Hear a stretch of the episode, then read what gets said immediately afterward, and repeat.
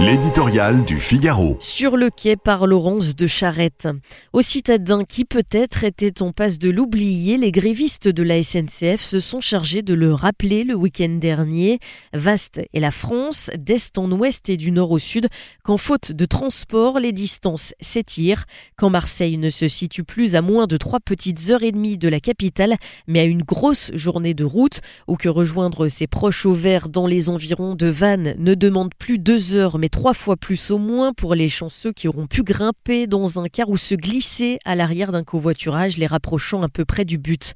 La France des grandes villes, celle qui courait en mocassin de TGV en aéroport, expérimente à son tour le piétinement. Les habitants de Saint-Just-en-Chaussée ou de Monestier, les ruraux comme les banlieusards le savent, eux, depuis un bon moment, intercité, TER, RER, les transports sont désormais plus imprévisibles que le temps.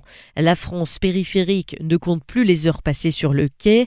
Dans une société liquide où chacun est sans cesse sommé d'être agile, elle subit quotidiennement les frottements à l'ancienne de l'espace et du temps et la décrépitude des matériels roulants. Le monde entier se déploie sous ses yeux à portée d'écran, mais sous ses pieds, bien peu de réelle mobilité. La liberté de ces Français dépossédés d'eux-mêmes, de la vie comme elle allait, si bien dépeint par Christophe Guilly, se réduit en même temps que le maillage des régions se délite sous le coup de la désindustrialisation et des injonctions anti-voitures des bobos, sans compter aujourd'hui la hausse de l'énergie.